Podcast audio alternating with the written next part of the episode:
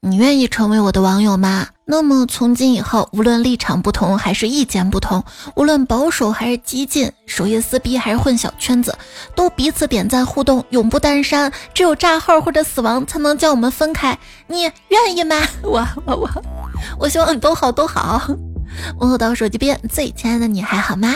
欢迎来收听。你说天长累，我就第九的段子来了，来干。要不要再上两个小菜？上什么呢？上一盘开心果，再来一碟忘忧草，就希望你开心嘛哈。你说你一打开喜马拉雅就看到我了，这说明啥？这说明咱俩怪有缘的嘞。那等一下这酒钱你出哈。我是虽然人气不行，但是气人型的主播彩彩呀。你有没有看《消失的她》？现在大家都说啊，根本不用去电影院看《消失的她》，就你跟那个人聊天，聊着聊着就能看到消失的她。对，小哥哥谈恋爱吗？跟我恋爱，除了消失的他，再附赠消失的爱人。我就想，我跟他聊天，他也不是完全的消失，他还是会回复我的，他就会回复我呵呵，或者一个微笑表情。哎，朋友，还有不到半年就二零二四年了。都二零二四年了，还呵呵微笑表情呢，这也太过时了吧哈！来学点新的，只要掌握以下的词汇，基本上就可以回复百分之九十九的信息了。哪些词汇呢？是啊，确实，我去，真的假的？呵呵，笑死！六六六六，支持。我觉得这些都不用全部掌握，掌握后面的几个就好了。就好多彩票说啊，我想回复你节目留言啊，我不知道怎么回复，不知道说啥。你看，现在知道了吧？你就回个哈哈笑死，我就知道你在夸我节目好笑。还可以回六六六，我就知道你在鼓励我。你回支持，我就知道你在支持我。现在知道回复啥了吧？哈，可以在留言区练习一下子哈。就你给我留言之后嘛，我会回复你留言，但是等一会儿。我你没有回复我回复你的留言，那晚一些我就把这条留言删掉，仿佛我没有跟你说过话。哼，主打一个不吃亏是不是？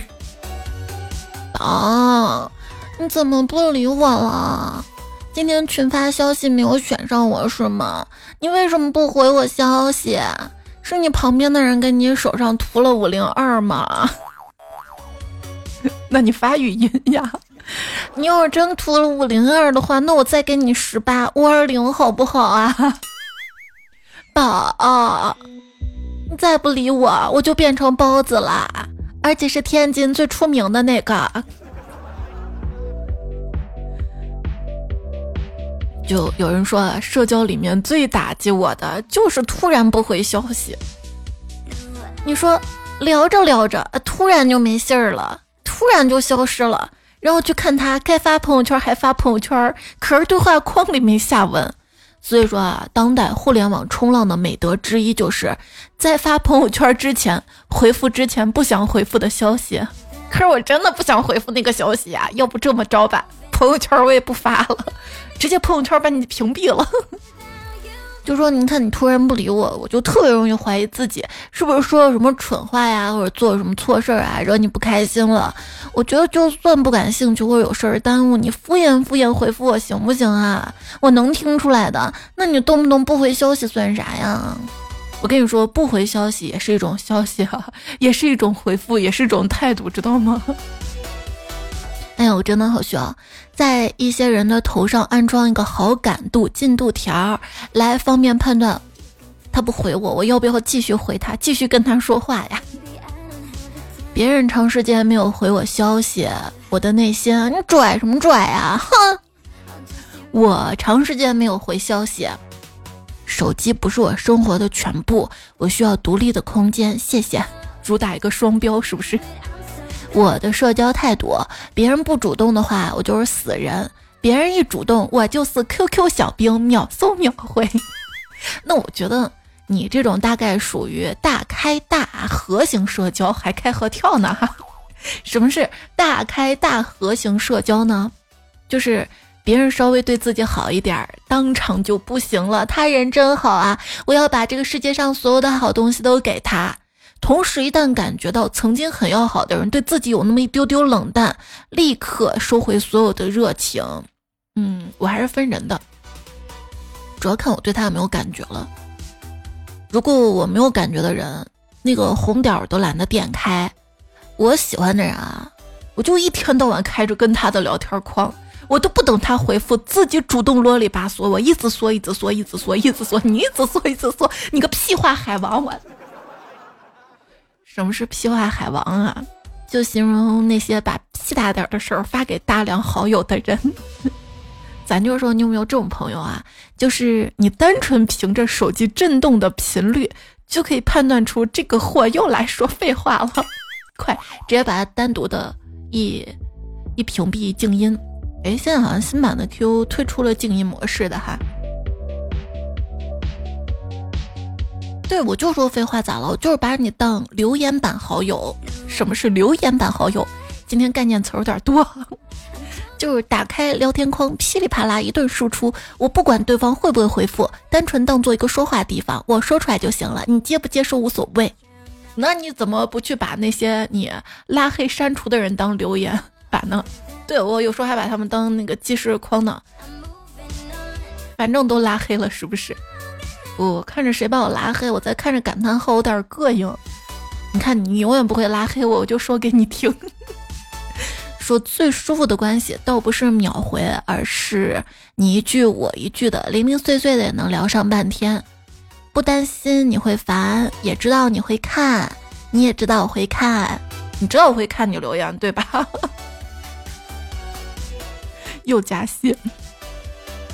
就知道你会看，但是我不知道你会不会回复。你怎么能说我没有回复呢？我回复了，我都回复，只要我看过我都回复，我那是意念回复。咱就是说啊，微信的产品经理他太了解人性了。如果说微信要有显示已读的话，那多少人会被朋友直接判死刑的呀？你属于意念回复人格还是秒回型人格呢？有人说秒回型人格真的太痛苦了，我不知道为什么有的人可以做到一天都不回消息。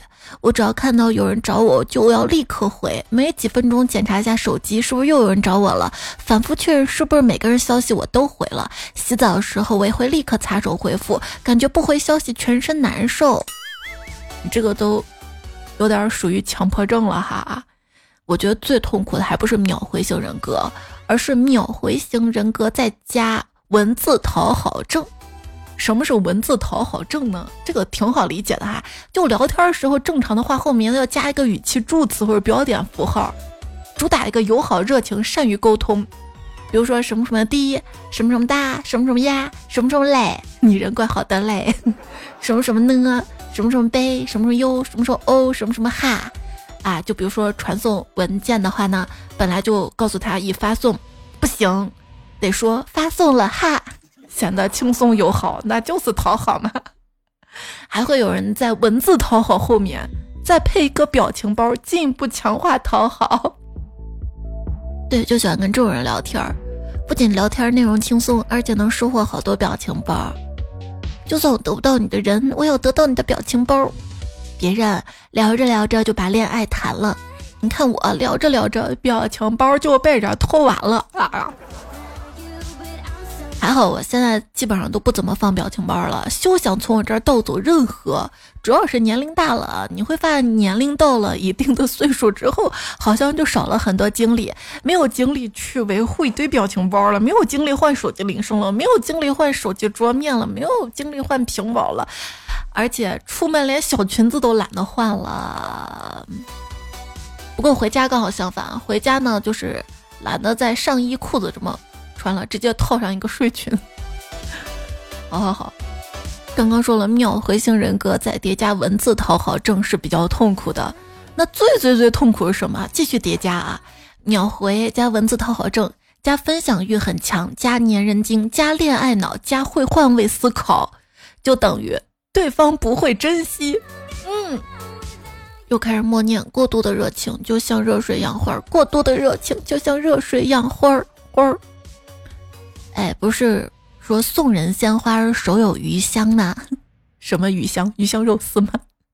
送人鲜花手有余香，那明明鲜花留在自己手上才是最香的呀！我为什么要送？所以内心呢要强大一些哈。别人主理人，我主打不理人。其实我也没有那么冷漠了，也没有完全不理人了，我还是会理人的。我的社交方式属于是失踪失踪，在某个时刻突然说很多很多话，失踪失踪失踪那种种的。所以我也会说很多话，你怎么能说我我完全不理人呢？对不对？这个世界上有两个我，哪两个呢？一个是善于交往、开朗大方。一个是半死不活、孤独一场，是很难理解嘛？其实也挺好理解的。这个主要取决于我现在口袋有没有钱。有钱的我阳光自信，来来来，恨不得藏好多地局。没钱的我，我这个月就主动的断绝社交了。就算你请我出来玩，我都怕回请不起。他就说希望避免一切社交。但是呢，真正到了需要社交的时候，又会变成话痨，甚至还有可能是气氛带动者是谁？嗯，所以我有时候说我好社恐呀，但我觉得我不完全是社恐，我感觉除了社恐跟社牛之外，还应该划分出一种人群，叫社懒，也不怕见人，就是懒得见，比如我这样的。而且现在你会发现。好像说社恐社牛也有点 out 了，他们主打一个字母圈儿，不是你想象那个字母圈儿。他们说什么爱人、艺人，什么爱人、艺人啊，一人饮酒醉呢啊。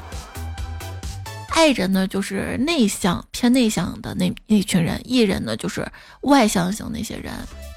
艺人他的主打就是你不讲话，咱们怎么认识？爱人呢就是不认识怎么讲话。艺人跟爱人周末的区别：艺人周末没出门，就等于这周没有放假，必须要出门玩耍；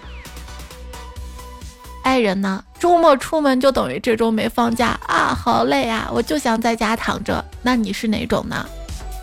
还有那种半爱半艺人，主打个爱 e 浏览器吗？就是可以选择周六出去疯玩一天，然后周日再好好休息，这样呢？嗯，这样应该是可以的。爱人生存空间比较大，因为世界上没有容易的事儿。嗨，小哥哥你好呀，可以认识一下吗？我是爱人，你呢？要不你再找六个人，组成个七个小爱人吧。对好朋友的称呼，傻逼。对傻逼的称呼，您。上学时候做阅读理解，这出题人是不是神经病啊？作者都没你想的多。现在，别人说话语气稍微冷淡了一丢丢，自己啊就在心里琢磨了五种原因。问题到底出在哪里呢？为什么我找别人帮忙低三下四，别人找我帮忙吆五喝六？哎，对所有人好，只会让所有人都瞧不起你。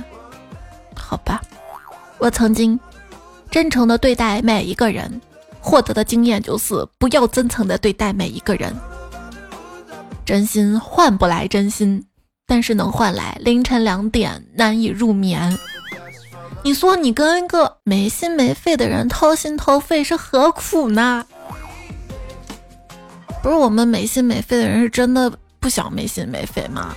我们曾经也是有心有肺的，都有过那么一段掏心掏肺的经历，然后没有的。哎，想想我都没心没肺了，怎么还一百二十斤呢？时间不是杀猪刀，嗯，是养猪场的。要知道，所有伤害你的人都是故意的。他在伤害你的时候就已经权衡利弊，他会不断的对比，最后选择伤害你，然后闹翻还要说你小气。就警惕那些一边说着“我这人就是这样的啦”，然后一边不停的试探你底线的人。要牢记，工作中不是你的事儿呢，就不要多问，否则就可能变成你的事儿。不是你必须掌握的，也不要轻易展露，否则就有可能被白嫖。上班的时候不要不好意思，什么事儿答应，要敢于撕破脸。很多事儿有第一次就有第二次，而且第二次肯定是变本加厉。别问我怎么知道这些惨痛的教训的。之前一个同事他找我啊，说要给我拍张照片作为公司宣传用。啊，我本来就是一个特别不爱照相的人，但是对于公司的宣传，我还是配合一下吧哈。结果后来在公司的公众号主页推送中。我看到了我那耀眼的 C 位，再看主题，鼓励公司关怀高龄未婚员工，积极为他们搭建鹊桥，让他们对未来的幸福充满信心。不是你这么发，你给我 P 一下呀！啊，你就这么直接发，我还能找到对象吗？啊，我真的想杀了他，但是我没杀。我不是脾气好，我只是不敢发脾气。不要拿忍耐当美德，要做就做个不好惹的人。我呀，我属于那种不仅好惹，而且别人惹了我，我为了让对方不生气，我还要先检讨自己，我要先道个歉，表面和气还是要维护一下那种。一般惹别人生气了，我还发个红包，对方就不会翻脸不认人。但是在东北不行，因为他们翻脸不认人。哎，只要善于绝交，你就能成为朋友圈里最富有、最快乐的人。你咋知道我跟我朋友绝交了呢？我跟我一姐妹绝交了，为啥？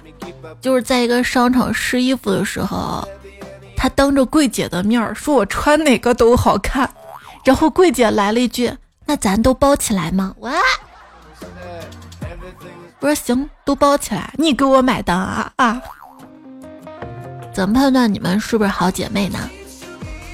就是要看你们有没有那种一发出去就能让对方身败名裂的聊天记录。我跟好姐妹的对话，我跟她说，我好想他呀。她回复我哪一个？那，嗯，是太多了是吧？你知道的太多了。闺蜜又在吐槽前男友了。说实话，我挺恨她前任的，倒不是因为他做了多么恶心的事儿，而是你说他们分个手，让我听了三年他的故事。闺蜜感情波动，受苦的还是我。爱一个人太累了，爱纸片人太贵了。哎，这句话还挺好的，下次当标题哈哈。哎，太累了，不妨直接一点，让这个复杂的世界简单一些。想念某人，打电话；想见面，发出邀请；想被理解，解释；有问题就去问；不喜欢什么，说出来；喜欢什么，分享他；想要什么，请求他；爱某人，告诉他；受了委屈，当场发疯。对，有疯就发吧，反正最后还是发疯。有些人他真不是朋友。那次聚餐嘛。非要让我喝酒，我说我前面吃头孢了，真喝不了酒。他还说：“哎呀，就喝一杯酒又死不了人。”我当时就从包里翻出一把药啊，这样啊，那我这儿还有剩下头孢，要不然大家一人一颗，咱们都吃了再喝酒哈，反正又死不了人。如果有人活得太久了，那么他的晚年啊，就会逐个参加每个朋友的葬礼。和自己的朋友们逐个告别，这未免有些太残忍了，是吧？那还不如多多树敌，这样你的晚年就将迎接一个又一个的喜讯。问你啊，要是你发现你们小区的房子有人买下来是放骨灰用，你会搬离吗？那可太好了，骨灰我是没意见的，骨灰多好啊！骨灰不会在门口堆垃圾吧？骨灰不用占车位吧？不会不给你抢电梯吧？骨灰不开轰趴不制造噪音吧？骨灰不在家烧菜产生油烟吧？骨灰不在家做小生意不带外来人口吧？最关键是你干上面那些事儿，骨灰没意见吧？哈，骨灰算什么？打工的怨气够我化身十个厉鬼了呢！哼。对，有些邻居比较讨厌。花椒骑士就说，二楼有个老太太带孙子，每天坐电梯都是老太太先进来，摁着电梯不让走，他孙子然后再磨磨唧唧，至少一两分钟才进来。在上班高峰期这个点儿，大家都敢怒不敢言。今天进电梯的时候，居然有个男的在抽烟，我寻思忍一下吧。到了二楼又停了，老太太又进来摁着电梯，一电梯人就在等。结果那个抽烟大哥突然伸手把老太太推出去了，电梯门在老太太难以置信的眼神中慢慢的关上。抽烟大哥叼着烟说：“看见了吧，恶人还得恶人磨。”大家沉默了。我说是这个理儿，大家更沉默了。我说这老太太二楼还要坐个电梯，哎。还要站电梯那么久，是不是？还有朋友说早上买菜碰到个大妈，哟，小伙子这么早就出来买菜，没有女朋友做饭吗？我说呃，都是我做饭买菜，对象不得宠着吗？大早上的起来买菜做饭多辛苦呀！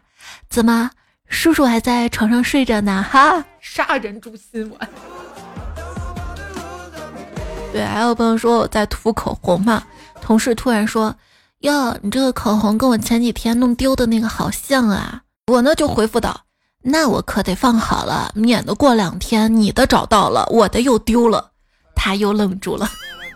对，就要这样。人生天地间，你要活得开心点，就要敢于跟一些人撕破脸。有时候，一个别人口中的突然变得冷酷自私的人，他可能只是自我意识觉醒了，开始爱自己了。不要在意别人在背后说三道四，他们未必说的有我说的难听。我骂的能是什么好人？骂我的能是什么好人？与其反省自己，不如责怪他人，是吧？想想你妹是个好姑娘，替你妈分担了很多。孩子们认为过度说脏话是成熟的，但是真正成年人认为过度说脏话是幼稚的。哦，就那么一小撮人说脏话，是不是？你是八卦阵吧？那么阴阳怪气，臭泥鳅蘸点海水，还真把自己当海鲜了。你是阑尾吗？那么喜欢发言，给你点个蜡烛吧，看你这么能吹。哟，你象棋下的挺好的吧？马后炮这么在行，建议你学学人家天线宝宝，脑袋上装个天线，时刻清晰一下自己的定位。听君一席话，建议君读十年书。听君一席话，浪费我十年。就有些人，你坚决不要跟他们对话，就连开启对话机会也不要给他们，因为除了浪费掉的时间跟感受到的荒谬，你将什么也得不到。每次交流跟时间一样都是宝贵的，请你去跟值得对话人交流，比如说跟我留言区留言，又加戏加戏。网上大部分的谩骂都是业余的骂专业的，愚蠢的骂聪明的，狭隘的骂豁达的，粗俗的骂礼貌的。这就再次证明了，只有不如你的人才会通过骂你来证明自己。比你强的一般都不会理你的。手段不够硬，身段就要软；智商不够，情商来凑。高情商发言，Hello 哥。你在马桶的尿留着还有用吗？没用的话，我帮你冲掉了哈。真的是尿尿还不冲，最讨厌在我家马桶一顿乱呲，以后在我家给我坐着尿尿。我跟你说，闺蜜见我了，然后就右手食指举在头顶跟我说：“哎，你瘦了哟。”当时我那个乐啊，减肥一年终于见效了。然后我就问他：“那你手指举那么高干啥？”他说：“哦，我在头上装个避雷针，说谎话是要被雷劈的。”哇！就是女生不喜欢被人说胖，那喜欢被人说瘦呢。就我朋友说了啊，跟别人见面就对我说你好瘦，真的好烦呐。每一个见我的人都说我瘦，我知道我瘦，但我没有以此为荣啊。减肥很困难，但是我们增重也不易。见面就开始评价别人的人能不能收声，不会说话就不要说了。你见到胖的人，第一句话也不会说你好胖吧？哎，我。我是真的觉得你瘦，我很羡慕你啊！我觉得我是在夸你啊。好吧，好吧，以后不说了。你知道我生活中最伤人的五个字儿哪五个字儿吗？你全吃了啊？啊不是怕你浪费吗？我的胃口很诚实，跟合拍的人一起玩，除了这个还要尝试那个；跟不喜欢的人一起玩，喝一口水就饱了。我可以是大胃王，也可以是小鸟胃。当有人跟我说你好可爱，我的内心啊震惊、犹豫、难以置信，双手颤抖、后知后觉、得意、火速跳起来，嘴角上扬，跑下楼、跑上楼，转来转去、走来走去，摇花手、扭扭屁股、摇头晃脑，石头怕没拉，脸红，拿手机的手微微颤抖，然后回复：“谢谢你啊，别得意，我跟你说，我乐意夸你。”是因为我这个人特别的假，而不是因为你很牛，你明白吗？啊，我社交主打一个嘴甜，嗯。所以简介啊，当别人说你很聪明，只是不好好努力的时候，千万不要当真，千万不要觉得自己只是不出手，一出手就一鸣惊人。你能给别人这个印象，就说明你就是个眼高手低的懒货。好了，知道了，别骂了，别骂了。不要因为别人夸你，你就特别激动，你只是恰巧符合了他这个点上的价值评价罢了。同理啊，更不要因为别人不认可你、批评你，你就觉得你错了而特别难过。你要建立一个属于你的一个稳定的自我评价系统，不是别人说你怎样你就怎样，内核稳定才不会被别人的情绪影响，才是一个人的精神财富。共勉吧啊！半拉开心在留言区说：“发现精神状态稳定的人，他们真的都对人不抱期望。对人不抱期望，并不是说他们冷漠的意思。他们想要对别人好的时候呢，会热心且温柔的对人。越是这种人，精神状态越稳定，因为对人不抱期待，所以无论对方有什么样的反应，都不会失望。真正温柔的人，是不对人抱有期待的人。啊，那不就麻了吗？”我始终还是抱有热情跟期待的，但是就算期待落空，我也不会说太大喜啊、太大悲那种。当然要期待啦，期待你的留言、点赞啊、月票什么的。不然我更节目为了啥？不就为了得到你的收听、认可、支持、喜爱嘛？还有穷妈雪芬说，在乎别人的眼光真的很累，所以不要介意别人的眼光，做好自己就好了。是的，鸡汤文经常说，太在意你就输定了。那怎么能不在意呢？别人说我怎么能做到不在意？我在意呀，我只能装作不在意，因为我没有办法抗争，只能忍着，只能自我精神内耗。好在好在，随着长大，内心成熟，发现过多内耗是没有必要的，就不要内耗了，就想想那些支持你的人，给你投月票的人。听彩中说，最近啊，因为长相的原因，非常的难受，甚至很自卑，因为别人老说长得好看的没一个好东西。我以为你给我发内心悄悄话，结果是个段子。横枪立彩，我心经说我打小就自卑，就是又自大又卑鄙。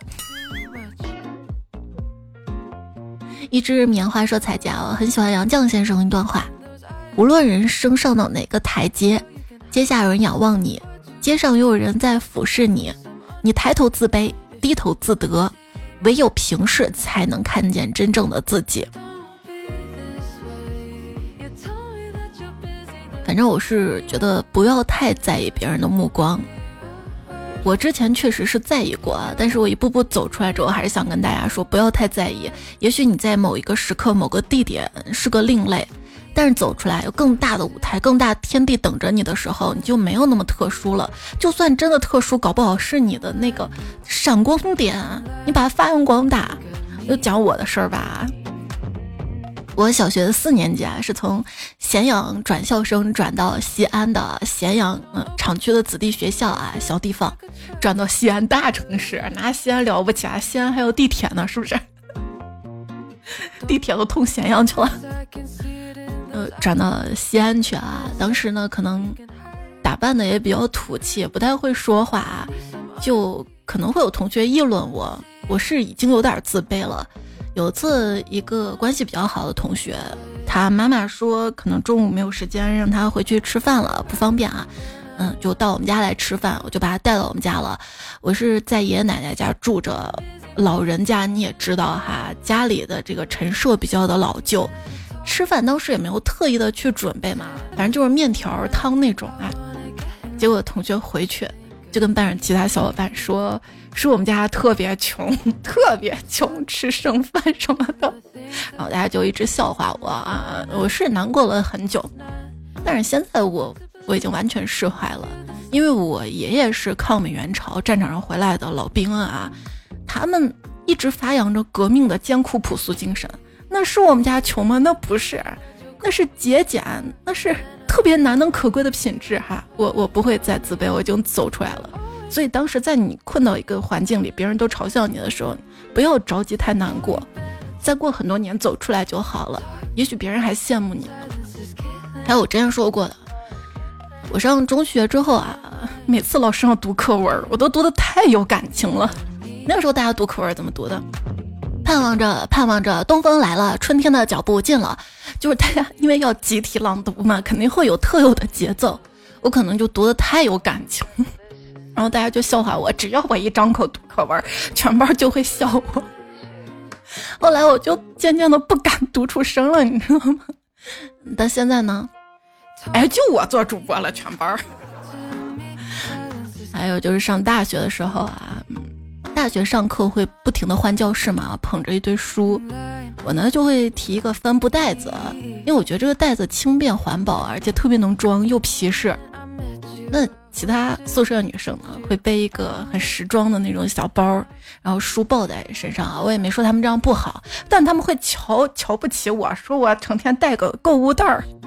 说我买不起好包包，还有我工作之后也是，当时穷嘛，还要还钱，就特别节约，能省就省，吃饭能团购是团购，能找优惠券就找优惠券，他们就笑我嘛，也是笑我，哎呀，这还要团购啊，麻烦不呀什么的。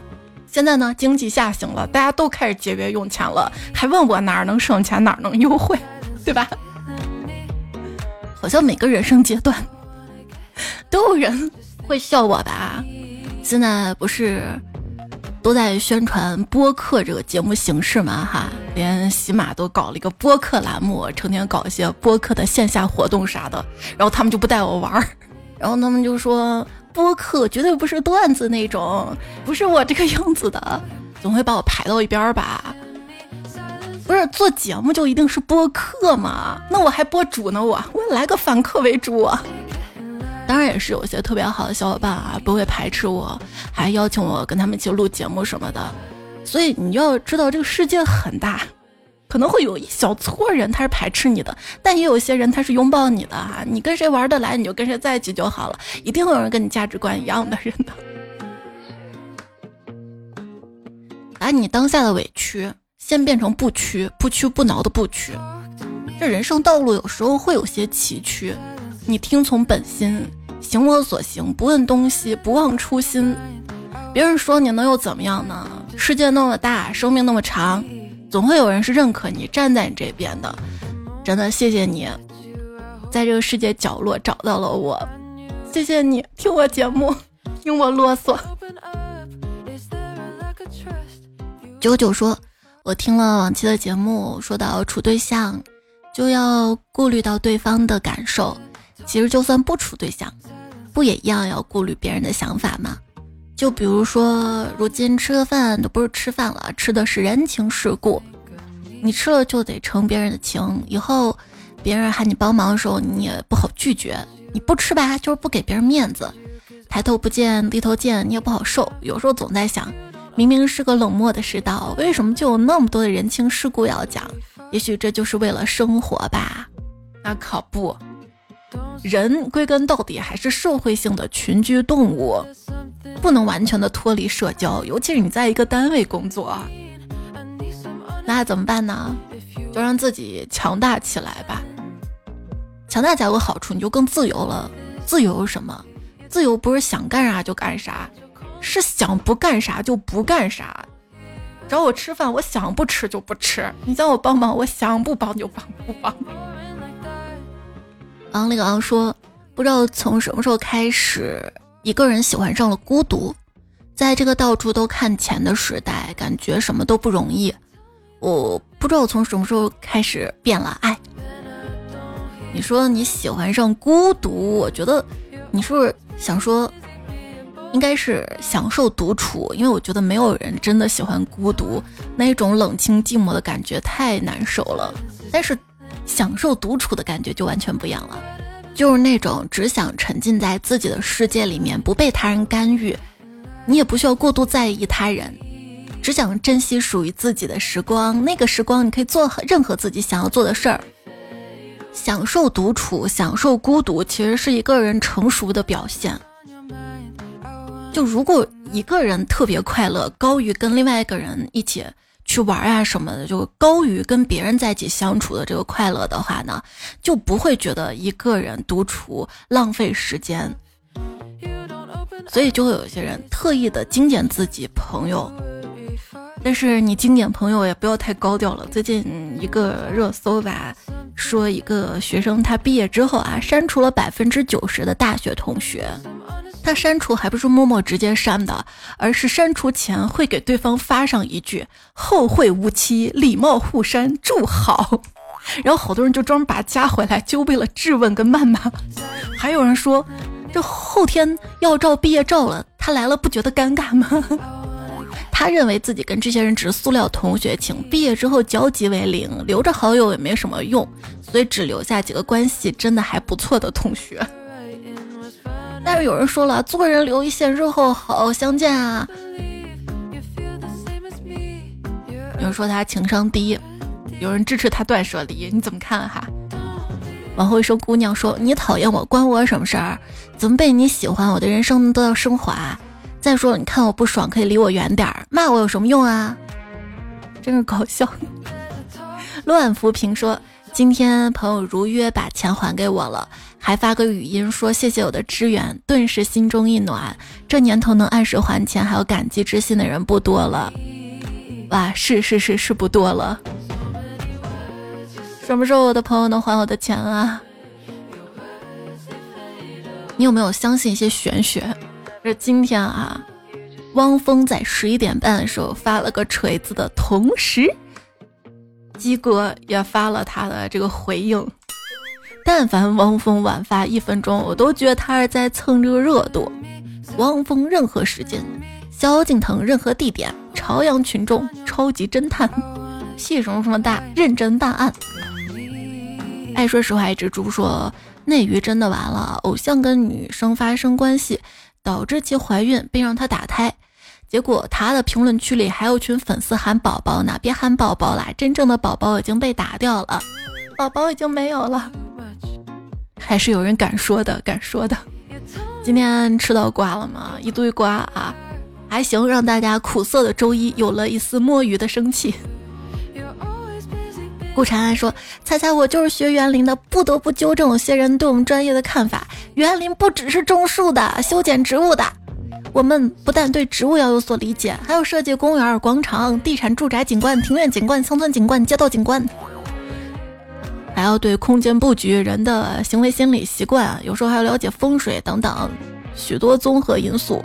不是说想学就学。总的来说，孩子是亲生的，就劝他别学了，太卷啦。”反正我认为术业有专攻，真的，你说自己随便摆摆花啊，弄弄草，哎，也可以整个小园子，但它就是不美，就是少点啥。你让人家专业的人一设计，就特别好看哈。至于专业兴趣吧，我也不知道，都快二零二四年了，我说这个话还应景不？反正我始终觉得兴趣是最好的老师，看还是喜欢学什么。你逼着孩子学一个他不喜欢的专业的话，就算特别容易找工作，就算是的，你是为我好，他也得踩一些坑，跌跌撞撞之后才能体会到你是为他好啊。寥寥无几说，听你节目说到为什么没有影子？刚刚考过地生中考的我，满脑子都是热带地区阳光直射，热带地区早晚也会斜射的吧？球妈雪芬说，大学一定要选那种能够包邮的城市。还好，现在大部分城市都包邮了。彩很像迷彩说，这个时候气势不能输，让外卖小哥把外卖放门口，说是给狗买的，自己出去吃大餐，不能让家里的狗饿着。就逼我要装到底是不？哎，现在有一些外卖平台啊，可以无人机送餐了，觉得挺高科技的，挺新的是吧？可是还得下楼到专门的外卖取餐柜去取。我点外卖就是为了让他给我送到家门口呀！要是我还要下楼的话，我我我我我就在门口自己点餐吃了呀。戴手套的魔术师说：“吃了睡，睡了吃，远离电子产品，从此过上了父母想要的生活。”就躺平是吧？现在都不能说躺平了，躺平不好，特别负面。要说个新词儿叫慢就业，失业不能说失业，要说慢就业。我也没有说不找工作，我就不太好找，我慢慢找。又有新词儿了。我再次说，未来冰箱作用是陪你聊天儿，不会淘汰。就给你讲冷笑话是吧？你说有没有种可能，未来家里的冷暖装置都会集成在一起？什么空调、冰箱、热水器、电磁炉、微波炉啥的，来个大集成。可能电压不够吧。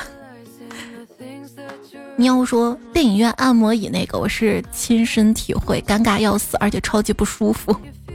对啊，本来电影院那个椅子设计的是符合人体工学的，你非要上面整一块按摩模块。你最近有没有看按摩椅有虫子的那个新闻啊？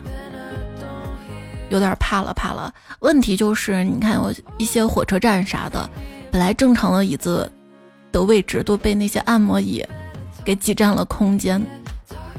风不快说，其实我们广东的煲子饭里真的有籽，比如说猪子、虾子、鱼子，最差都有丸子，丸子是吧？护发夜叉说菜，我本来想取名叫护发夜叉，结果打成了护发夜叉。蓝耳朵的猫说：“最近更新频率是不是变高了啊？没有，啊没有没有没有。我想的是努力更新，多多更新来着，但是我不敢立这个 flag。”喜马聊天说：“每期刷新听一遍不够，反复刷，主打就是个深入交流。那我可太喜欢这样的深入交流了，而且现在听节目听满半个小时可以领张月票，满一个小时能领两张月票哈。”就小伙伴问怎么领月票嘛？你在点那个月票进去后签到可以领哈，每天都要签。然后就是听节目，刚刚说过了。还有就是听节目之后能领到积分，积分抽奖可以抽月票。还有一些领月票的方法，可以在评论区看看啊。冷月特别好，经常就分享出来。不叹流年片安然说：中年不会废话，一早到晚转票咋？明年就我老公说，这个月虽然我只投了不到十张，可这是我全部的。就像有的人一个亿给彩彩一万，而我只有九块，我全部给彩彩了呀。主要还是我更的少了。你说我要是每天都更的话，应该就能想我每天上线领月票了，是不是？我的问题哈。追忆说主线任务投月票，支线任务留言。一只棉花说收藏点赞月票子，身边常年有妹子。哎呀。可是常年有妹子就少了自由了吧？然后罗小豆妈妈说，前两天二十一到二十七名，这两天让给其他的彩票位置掉了好几个。谢谢大家的月票支持。然后六月份给大家准备的礼物算是限定吧，就是才定制版的那个大片的鼠标垫哈，因为当时做了几张，然后小板觉得挺好看的哈。那我们就送这个，这回还有个新的图案，就一个是绿色的，原来做过的样子，又又画了一个蓝色的哈。想要什么的话可以备注一下，就是凡是在上个月月票榜单前三十名的彩票，都可以得到。在我的微信公众号发消息对话框，发你的收货地址以及喜马主页的截图，可以备注一下想要什么颜色哈。另外呢，上期节目说了就是。就留言想要礼物也可以，没看到几个人留言说想要啊，呃，看到了冷月说我想给小迷妹送一个，不是你不会喜欢她吧？啊，那把你的送给小迷妹。还有哆啦 A 梦，他说我想拥有彩彩的任何小礼物。好，那就送你一个哈。风不快还回复说，看你这个样子很难，为啥？嫌人家投月票投的少是吧？五十一张也很不错啦。发实在不敢昵称，说没事尽力就好，实在不行找彩彩要个安慰奖，主打一个安慰是吧？穷妈雪芬说，猜猜万一我上榜了中奖了，你跟迷彩来场直播吧，有没有相同想法的？那有的人他不喜欢听迷彩怎么办啊？昨天我已经让迷彩加了琼妈的微信，两个人微信聊了半天。你想要礼物也可以送你一份哈，也是在公众号留地址就好了。还有哆啦 A 梦哈，再次感谢大家的留言、点赞、月票。你月票上不上榜不重要啊，你努力让我上榜啊！哎，真的，现在就我属于特别非主流的一类节目。